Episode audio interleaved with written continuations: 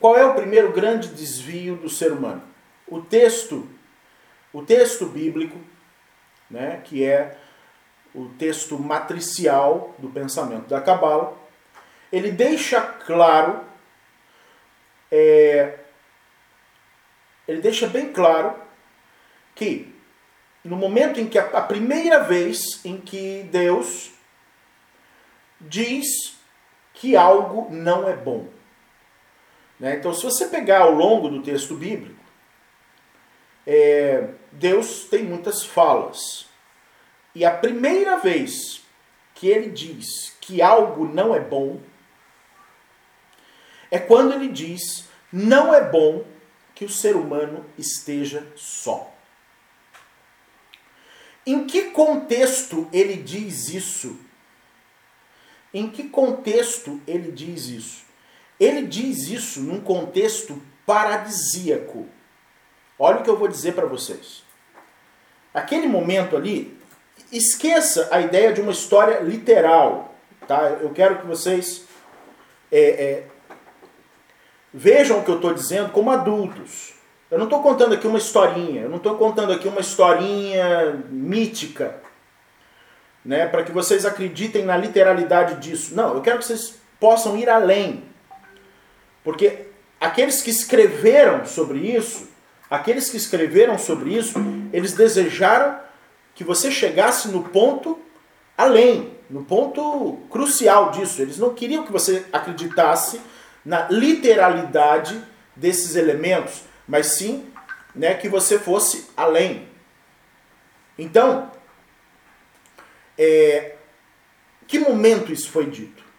O momento em que isso foi dito foi um momento extraordinário. Estava ali Adão, né, o, toda a criação foi feita dentro da história, toda a criação foi entregue para Adão. Então, você tinha ali um paraíso você tinha o universo inteiro. Ó, tá aqui, o universo inteiro foi criado e ele foi dado para você. E ao invés de Deus dizer, né, olha como você agora pode ser feliz porque você tem tudo. Olha como agora você pode ser feliz porque você ganhou o universo inteiro de presente. O que que Deus diz? Não é bom que o homem, que o ser humano esteja só. Não é bom que o ser humano esteja só. É isso que ele diz. O que, que a gente já deve aprender com isso? Mesmo que você tenha o mundo inteiro, mesmo que você tenha o universo inteiro, se você não tiver com quem compartilhar, você não tem nada. Se você não tiver com quem compartilhar, você não tem coisa alguma. Se você continuar imaginando, se você continuar pensando que evolução espiritual é eu, eu, eu, eu, eu, eu, eu e só eu, você vai ficar sozinho no paraíso. O teu ego vai te deixar lá e vai te deixar lá sozinho. E você não vai conseguir chegar nessa plenitude. Uma das coisas cruciais para que a gente possa entender o que é evolução espiritual é tirá-la do conceito do eu né, o conceito do eu mesmo, né, da minha vida solitária, minha evolução solitária, né, minha evolução por mim mesmo, né, o meu eu mesmo. Não é isso que vai me fazer crescer espiritualmente.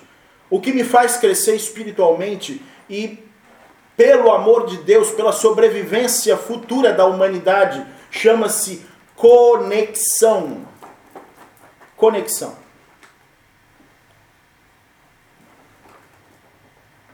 Essa é a única vez no texto em que Deus se refere a algo que não é bom em razão de um estado de espírito. Ele não está falando não é bom que você é, é, tenha isso, não é bom que você coma aquilo. Ele não está dizendo isso. Ele não está dizendo não é bom que você se vista desse jeito ou daquele jeito. Ele não está dizendo nada disso. Ele está dizendo que algo não é bom em razão de um estado de espírito. Ou seja, não é bom que você esteja na solidão. E eu não estou falando de solidão de não ter ninguém.